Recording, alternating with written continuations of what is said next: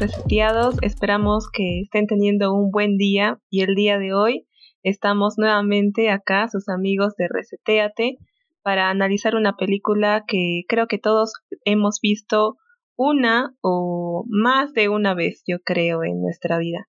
La película es El viaje de Chihiro y estoy con unos amigos eh, que me van a ayudar a analizar, a encontrar esos eh, huevos de Pascua, esas pequeñas pistas que nos ha dejado esta película y que tal vez van a poder resolver preguntas que todos nos planteamos y que tal vez hasta ahora recién podamos resolver. Eh, ¿Cómo están chicos? ¿Qué dice su, su día? Hola chicos, ¿qué tal? Tengan ustedes muy buenas noches. Eh, estamos muy bien y sobre todo para que cada uno de ustedes puedan llevar nuestra perspectiva sobre el viaje de Chihiro. Bienvenidos. ¿Qué tal, reseteados? Buenas, buenos días, tardes o noches, el momento en que estén escuchando nuestro podcast. Espero que les guste este tema. Hola Pau, hola chicos, hola amigos reseteados, les habla Alejandra y hoy día estoy muy emocionada con este podcast porque vamos a hablar de una de mis películas favoritas que es El viaje de Chihiro. Espero que a ustedes también les guste mucho. Estamos muy emocionados por el tema que vamos a hablar ahora. Anthony también se emocionó. Salud Anthony. Eh, sí, es, un, es una película muy, muy buena que todos debemos morir, mo- debemos verla antes de morir. Y vamos a, analizar esta vez, tratar de desentrañar algo oculto tal vez. Bueno, sí, eh, yo la verdad estoy bastante con bastantes expectativas para ver, ¿no? Cómo, cómo cada uno de nosotros de, este, vio este viaje de Chihiro. Por mi lado, la verdad, yo lo vi muy emocionante. Ahora quiero ver, este, cómo les ha, o cómo les va a ustedes, ¿no? Chicos, es, sí, tienen razón. Eh, El viaje de Chihiro ha sido una película que creo que nos ha acompañado a todos desde nuestra infancia. Estudios Chibi, pues ha sido eh, un, una eh, cadena, una productora muy grande que ha hecho emblemáticas películas. Eh, yo, por mi parte, eh, la conocí, vi el viaje de Chihiro en un canal, bueno, mi, mi tele cuando yo era niña no agarraba eh, cable, no tenía el servicio, entonces agarraba canales así, este, al azar, y vi, abierta, ¿no? ajá, de señal abierta, y yo vi el viaje de Chihiro justo en la escena en donde ella agarra el carbón y empieza, y con esas motitas, ¿no? De, de, de polvo que había, esa escena yo la vi, y de ahí pues, este, como era señal abierta, la señal estaba así muy borrosa, pero ha sido recién en la universidad en donde yo vi toda la película, o sea, para mí sí me acompañó como que un poquito en mi infancia, ¿no? Esa escena, y cuando estuve en la universidad y vi, dije, wow, esto yo lo he visto cuando era chiquita. Eh, ustedes chicos, ¿en qué momento vieron la película y, y cómo la recuerdan? Bueno, en mi caso... Ay, perdón, perdón. Siga, siga, siga. Que... Ay, ok, Daisy, ok, ok, soy. Bueno, eh, bueno, en mi caso, yo la vi hace un par de días, porque yo sí me acuerdo de ese viaje, pero creo que vi así súper partes chiquitas, pero en sí nunca había visto la película completa, ¿no? Y hace un par de días, como una buena luna, vi la película para poder comentarles también, ¿no? Cuáles, cuáles han sido mis impresiones acerca de este, esa película. Y también, ¿no? Me puse a eh, buscar un poco por YouTube, ¿no? Y vi que este, había ganado bastantes premios, ¿no? El, el director de esta película y había sido uno de sus, o de sus películas más eh, famosas y conocidas a nivel mundial. La parte de las comidas, ¿qué opinan? Para mí es la parte que más me gusta de toda la película. Claro, la parte de- del inicio, ¿no? Cuando llegan, entran a ese callejón oscuro y salen a una, a un valle, ¿no? Un valle así de, de- lleno de, de vegetación. Siguen caminando y luego encuentran como una ciudad fantasma, ¿no? En donde comienzan a, a comer eh, alimentos y ya que no había nadie, dijeron que luego lo iban a pagar, pero comienzan a convertirse en cerdos. Y bueno, eso yo creo que es una metáfora a que, a que no, o sea, según las costumbres, no deberías tomar este algo así sin, sin decir a nadie o sin que nadie te vea, ¿no? Si no es tuyo. Y es, y bueno, ¿no? el convertirse en cerdos también he escuchado que es una posible referencia a que esa comida era para los dioses y por eso se convirtieron en cerdos. Ah, o sea, como que no les cayó bien. Eh, era tal vez mucho para ellos, algo así. No, sino que tenían otro destino, ¿no? Para, para los dioses, ¿no? No era para cualquier persona. Ah, claro, era como un castigo, como un castigo por haberse este, comido eh, algo que era destinado para, para los dioses que atendía el, los baños, ¿no? Donde los dirigía Yubaba, que era la, la bruja que al final los convirtió en cerdos y que incluso le dio trabajo a Chihiro. Eh, por ejemplo, en mi caso, yo, yo sí de verdad he crecido con esa película porque yo incluso me acuerdo que lo vi en, en VHS, creo, en el 2003. Mi tío era fanático de, la, de los animes y le gustaba mucho Dragon Ball, Evangelion y, todo ese tipo de, animación japonesa, asiática. Y un día me hizo ver esa película. Y, en ese tiempo no había todavía una traducción al, español latino. Yo la vi en español de, España. Pues, con una, ah. con una traducción un poco rara y que a veces no sé, no, no entendía algunas cosas porque... Tienen otras referencias. Sí, ajá. Y, y pese... no es para traducir. Son, no me gusta.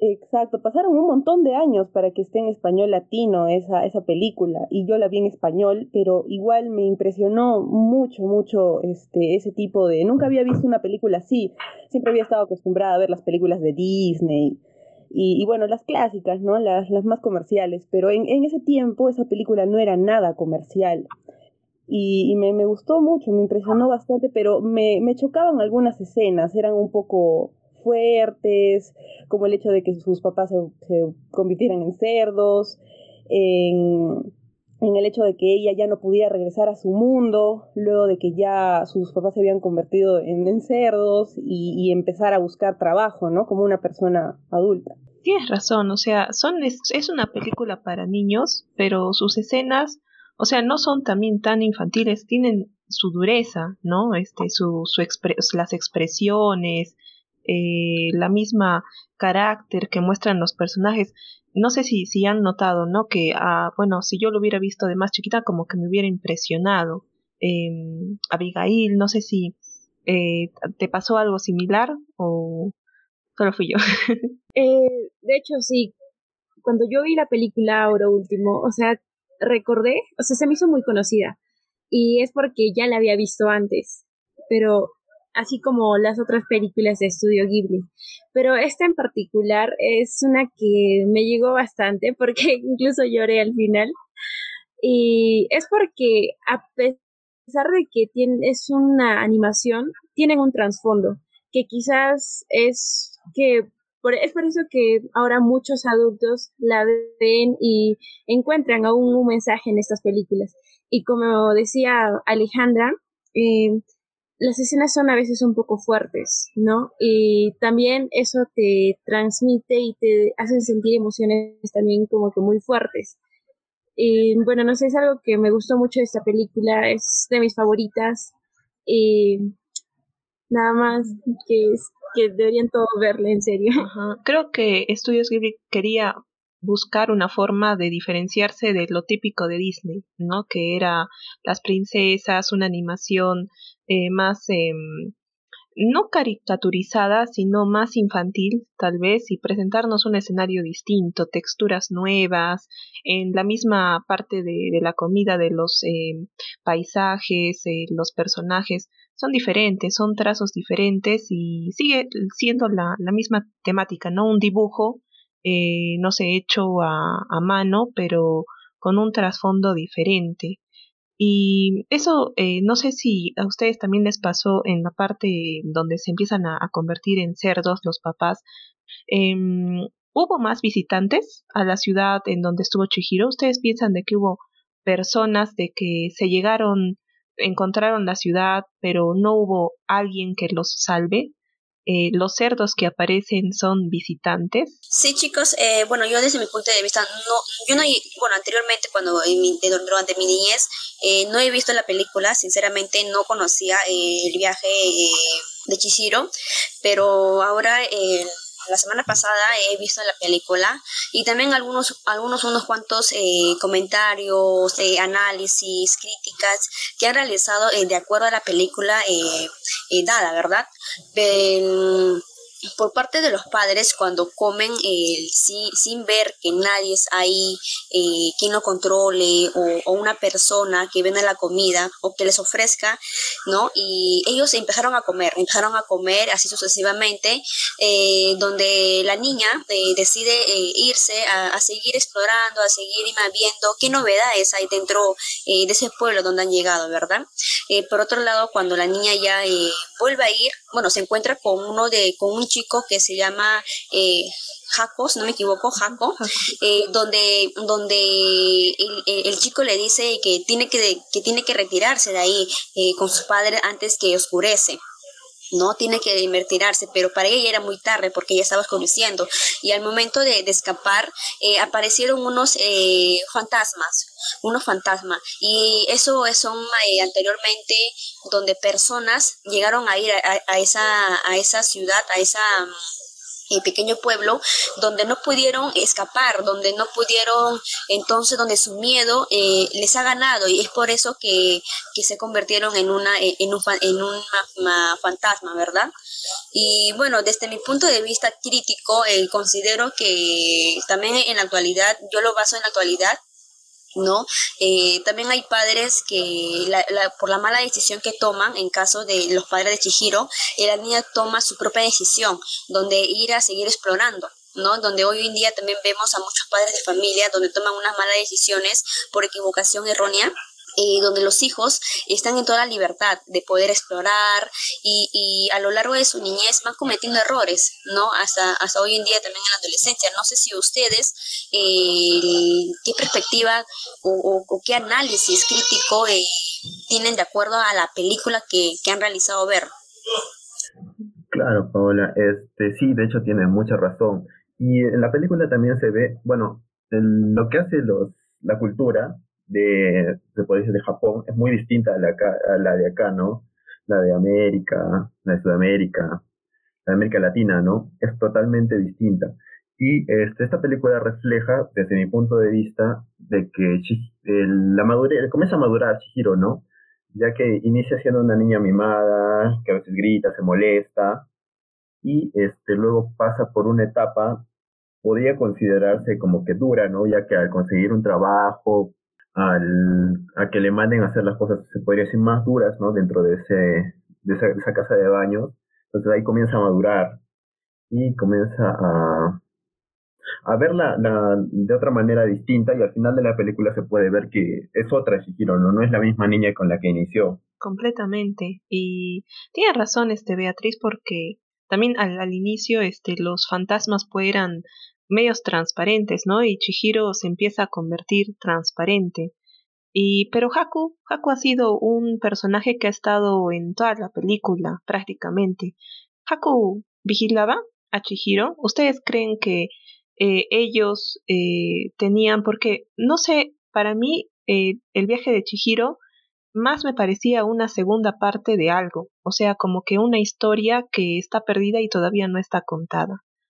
Eh, Anthony, ¿qué opinas? Eh, ¿Te pareció algo similar o falta, falta una primera parte de esa película?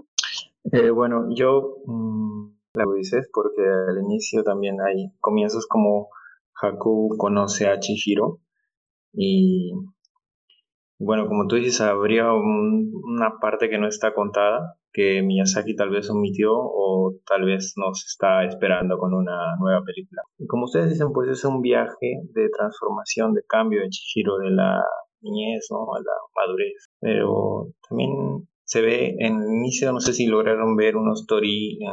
los tori son unos arcos este, japoneses tradicionales y justo se ven antes de entrar al túnel, ¿no? Entonces, era como que ellos estaban siendo advertidos, pero Parece que los padres de Chihiro no llegaron a ver esto, nadie se dio cuenta porque ellos están tan en su vida actual, ¿no? Que dejaron ya lo tradicional y ya lo obviaron. No, yo no vi, no vi esa advertencia. También yo me hubiera perdido en esa ciudad.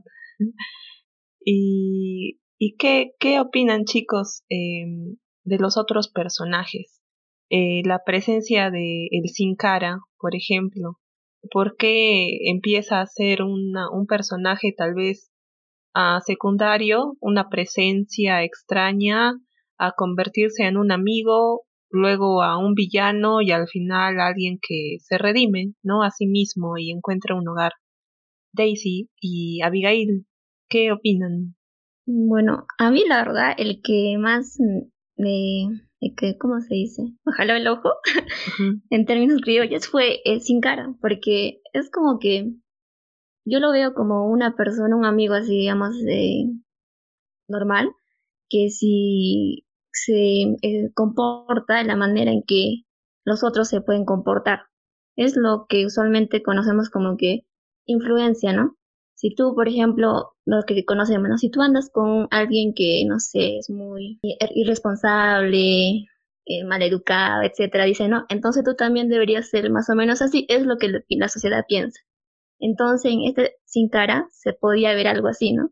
Que, por ejemplo, cuando estaba con Shihiro, se mostraba muy amable, quería ayudarle, inclusive con los jabones que, les, que le dio, pero luego cuando se encontró con, eh, no me acuerdo el nombre, pero la ranita, ese personaje, y también los demás, que eran más avariciosos, digamos, que les interesaba más el dinero, el oro, ¿no? En ese caso, ese, él, el mismo, este, Sin Cara, se mostró como que Mm, digamos, malo, ¿no? Entre comillas, malo y al final como que quería que le dieran todo y a cambio daba oro, monedas de oro.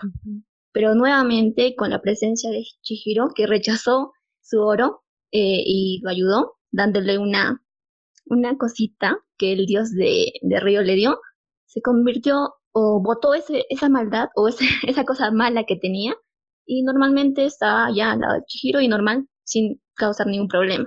Entonces lo asocio más a eso, ¿no? Como que em, una persona no es necesariamente mala o buena, sino que es, se comporta más o menos como la, digamos, la sociedad lo trata. Algo así lo, lo vi sin cara en, la película. Completamente, porque Chihiro fue la única que mostró un poco de amabilidad al sin cara, al ofrecerle, ¿no? Este ven. Eh, eh sí, de hecho estoy muy de acuerdo con Daisy. Mi opinión es similar, pero algo eh, Sí, de hecho algo que comparto...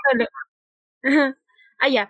Algo que también yo había podido apreciar en lo que en el Sin Cara es que él tenía una falta, o sea, quería, buscaba atención y por eso es que ah, también les daba monedas de oro a los a, los que trabajaban en el en, el balneario y también algo muy particular es que él fue recibido, invitado por Shihiro, entonces es esa búsqueda de atención de, de Shihiro que también él es por el que está motivado, ¿no? A entrar ahí, buscarla, perseguirla.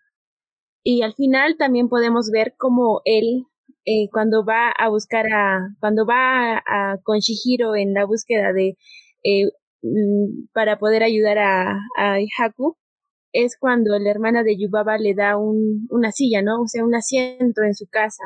Entonces él ya tiene como que ese, ese lugar a donde pertenecer. Y es que él, vemos como él ya por fin, o sea, se termina su historia con él, ¿no? Que es por fin recibido en un lugar. Bueno, yo lo relacionaba más con eso. Sí, completamente. Creo que ha sido un personaje que trataba de complementar, ¿no? A los otros. Se eh, trataba de adaptar al carácter de, de, los otros personajes, pero ahí entra también Yubaba, que creo que es el personaje más duro, el más eh, recto, eh, como que el antagonista, ¿no? De, de la película. ¿A quién hace la promesa Yubaba de darle trabajo a todo el que le pidiera? Porque en ninguna parte de la película lo, lo narra, ¿no? Pero ustedes qué creen? ¿A quién le hizo esta promesa? ¿A Zeniba? ¿A su hermana gemela? ¿O, qué piensan ustedes? Eh, yo creo que a su hermana gemela, porque al momento de que, eh, de que Chahiro eh, va, entonces no le querían dar el, trabajo. Y entonces, pero cuando ella va, entonces, pero para ella, para que la aceptan trabajar con donde está su baba, primero lo cambia de nombre lo cambia de nombre para que se pueda encargar en los baños termales, si no me equivoco. Y entonces, eh, entonces ahí es donde ella empezó a trabajar, ¿no? Para que pueda eh, ayudar a sus padres a volver a, ser normales. ¿No? Porque es, eso es lo que eh, le dijeron a ella, que tiene, tiene que trabajar eh, para, que para que pueda salvar a sus padres. Pero en esa parte eh, llevo bastante, ¿verdad? En serio, lo pude analizar bastante. Es que anteriormente, allá bueno, en China, el, el maltrato infantil sobre el abuso sexual es muy, es muy conocido. ¿Ya? Y entonces, anteriormente, años atrás, el, el nombre que le puso Baba, no me acuerdo, pero que significaba San, que significa mil, anteriormente eh, a, las prostitutas eh, se le llamaban así, ¿sí? Se le llamaban así a las prostitutas significantes, a las que recién estaban comenzando, así se le llamaba.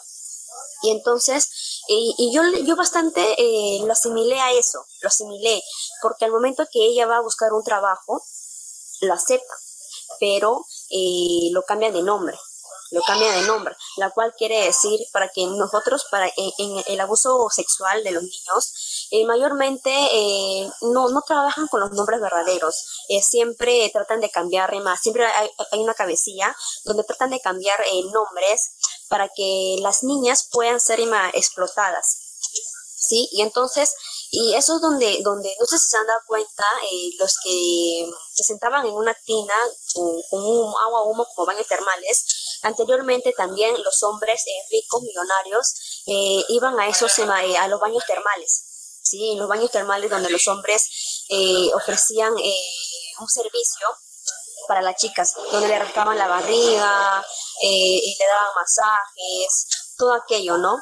Y entonces, pues desde mi punto de vista también, mayormente yo lo he visto como un maltrato infantil, eh, basándome eh, a, los años anteriores, claro, porque anteriormente, no sé si también se han dado cuenta que eh, los personajes son puro hombres que están ahí, que van a, esos baños, y algunos otros cuantos son personas que no se identifican el sexo, ¿sí? que no tienen definido su sexualidad. Entonces, eh, es bastante eh, profundo este, este, análisis sobre el viaje de Chihiro. Yo realmente eh, bastante lo analicé porque primera vez que lo he visto y entonces, y para poder analizarlo, para poder llevar a los oyentes esa, esta pequeña crítica, eso fue desde mi punto de vista. No sé si ustedes lo han visto de esa manera o quizás cuál fue ¿no? su punto de vista de cada uno de ustedes. Mira, eh, yo lo llevaría un poco más por el lado, digamos, económico, eh, llevándolo, esa relación, por ejemplo, de Shihiro, que le quitan el nombre y le ponen otro, eh, de Yuaba, que ella era la que ponía las reglas, ¿no? en, ese, en ese espacio. Y la promesa que hizo de darle trabajo a todos, no sé, lo puedo relacionar con el capitalismo quizás, porque, o bueno, ese es un término definido aquí como el capitalismo donde cada uno eh, maneja su propiedad o a bienes privados que tiene y trata de sobresalir ¿no? en la sociedad. Entonces, digamos que ese sistema que forma ayudaba en su espacio, en, ese, en esos baños que tenía, representaba el sistema y ella, digamos, le quitaba a todos los que trabajaban para ella el nombre verdadero sería, por ejemplo, una persona nace ¿no? con una personalidad o, bueno, carácter, no, no sé muy bien las, eh, las eh, ¿cómo se dice? Las descripciones específicas de cada cosa, pero, digamos, su forma de ser de las personas. Eh, y eso sería como que el capitalismo a veces nos lleva a ser mm, medio consumistas, ¿no? Digamos, nosotros somos de una manera, pero no sé, con todo lo que tenemos, noticias, redes sociales, influencias, etcétera, tendemos a ser no nosotras, convertirnos en otra cosa, pero involuntariamente algo así el sistema nos convierte. Entonces lo podría llevar por ese lado, ¿no? A Chihiro le quitaron su nombre más o menos para darle otro nombre. Entonces, pero al final eh, ella, con todo lo que pasó, logró recordar con ayuda a los demás su verdadero nombre. Entonces, podría ser como que las personas eh, al final, con toda esta influencia que hay, no este, no cambiar lo que somos y en sí este permanecer, ¿no? Eh, o no encontres como que tener eso propio de nosotros. Exacto, exacto. Eso. No, que no dejemos que nos robe la identidad.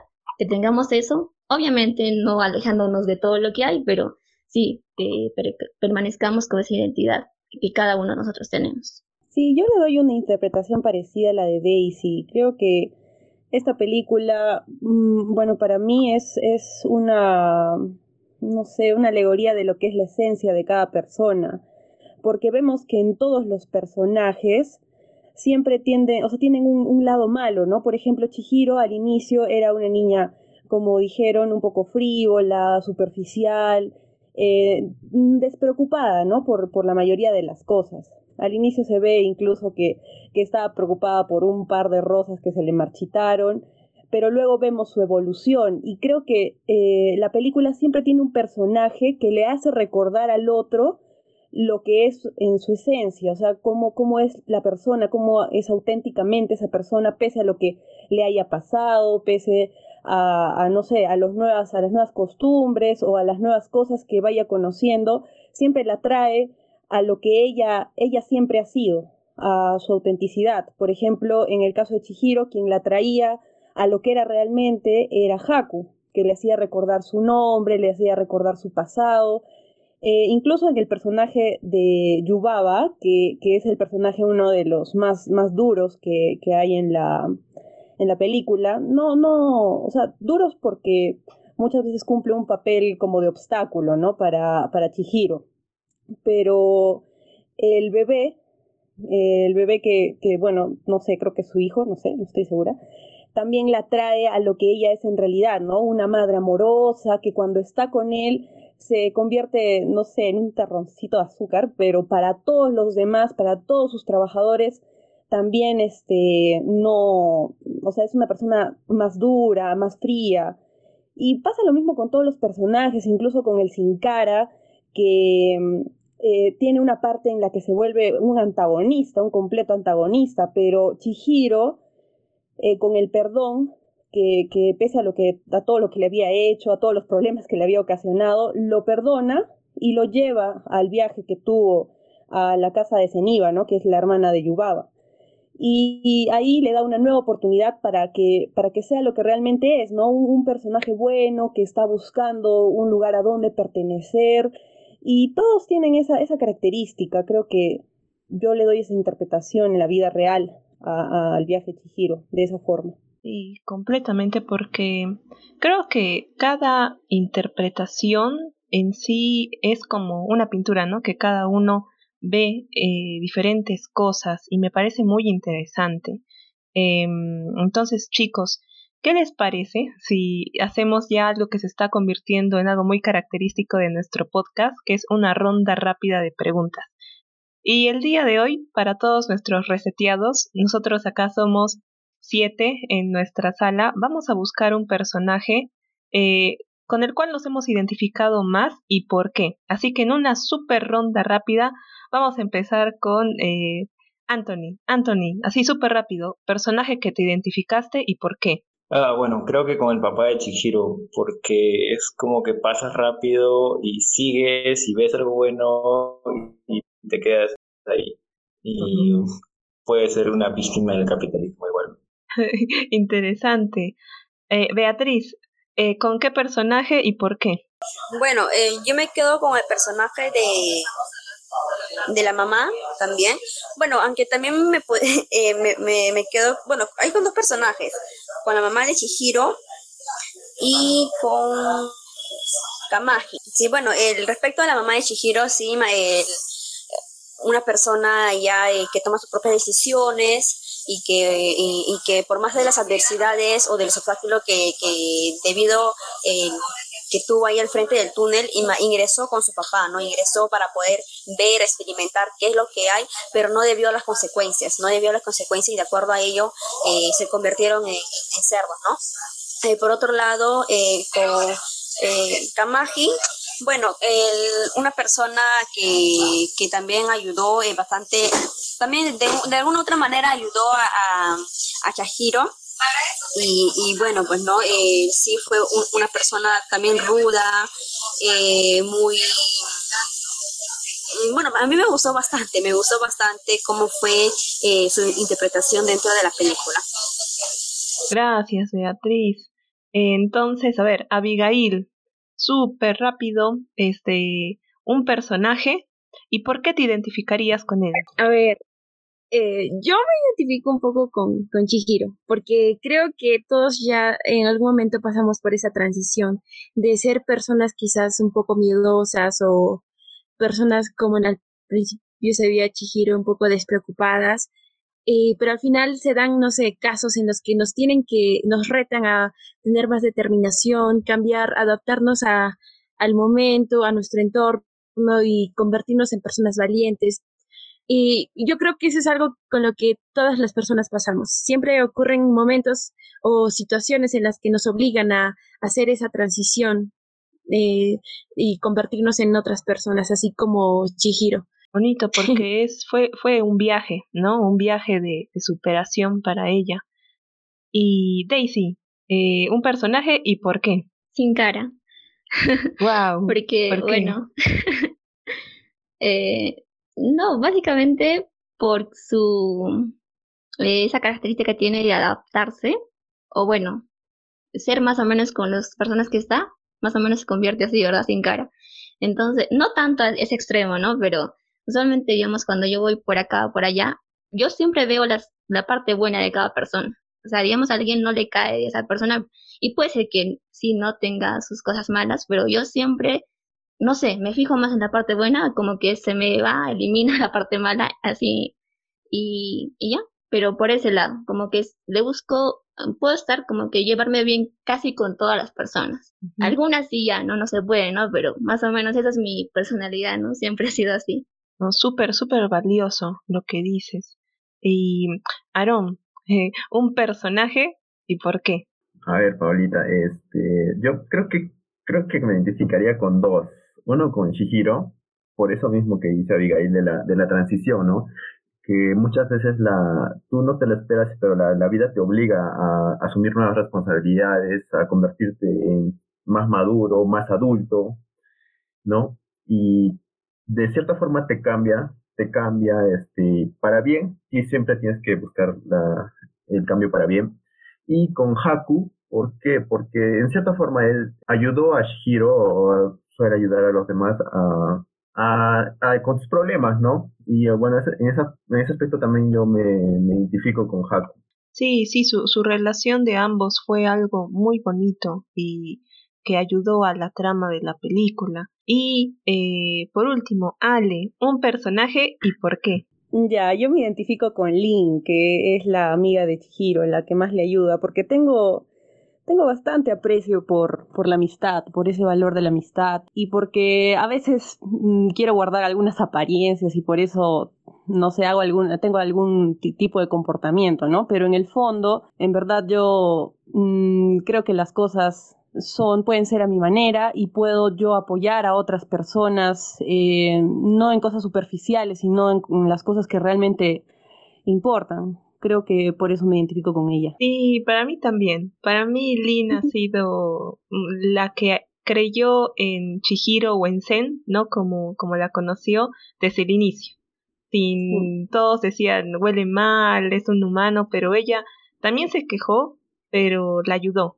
Entonces, para mí, ajá. Y este, también con Zeniba, eh, que llega al último, pero yo creo que fue el personaje que unió tal vez el final con el inicio, ¿no? Es como el, la que ayuda y cierra la historia. Y bueno, chicos, este, creo que hay muchos misterios más por eh, hablar, platicar sobre esta película. Eh, la animación, toda la estructura, eh, la diferencia entre los dibujos que estábamos acostumbrados a ver ha sido verdaderamente ah, la música, completamente de acuerdo la música ayudó, ¿no? A, contar la historia. Y creo que tal vez... Exacto, es un arte, es un arte la música. esta película no sería lo mismo sin su banda sonora, Dios mío, esa banda es demasiado buena. Claro, todo, este, hasta el viento, eh, hasta cada personaje, ¿no? Tenía un, un cierto matiz que identificaba y, ayudaba a contar la trama. Eh, si nuestros reseteados les interesa, podríamos hacer una segunda parte, así que pueden comentarnos, pueden escribirnos, no sé qué opinan ustedes chicos. O de otra película también, del estudio Ghibli. Sí, hay muchas películas y cada una tiene su toque especial. Entonces, este, reseteados, esperamos que les haya gustado este podcast. Eh, nos ha gustado mucho discutir esta película de nuestra infancia. Esperamos que la hayan visto y si no, ¿qué están esperando? Tienen que verla. Es muy, muy bonita. Y como nosotros, cada uno tendrá una interpretación para cada personaje y cada trama. Así que hemos terminado por el día de hoy. Esperamos de que las preguntas que nosotros nos hicimos, ustedes tal vez eh, se las hicieron en algún momento. Y eh, bueno, eso sería todo. Eh, ¿Qué tal chicos? ¿Qué les pareció el podcast? Apreciaciones finales. Bien, excelente, la película. Excelente. Entonces. también. Así es. Verla Ajá. Sí, sí, es una invitación a todos, deberían verla completamente. Sí, y bueno, todos pueden verlo, ¿no? Desde que son los que son niños hasta los adultos, porque no es tan infantil, pero también es animado a la vez, o sea, como que todo, eh, todas las edades pueden verlo. Listo, chicos, entonces, reseteado, ¿qué estás esperando para verla y qué estás esperando para poder disfrutar de todos nuestros podcasts? Este es nuestro capítulo 6. Eh, y recuerda, estamos en Spotify, y cualquier eh, eh, um, idea que ustedes tengan, háganosla saber, estaremos felices de poder seguir eh, deleitándolos con nuestras bellas voces, esperemos. Y bueno chicos, creo que eso es todo. nos vemos en nuestro siguiente podcast con muchos más temas interesantes que esperamos que les guste muchísimo. Hasta luego reseteados, bye bye. Chao chicos. Hasta luego reseteados.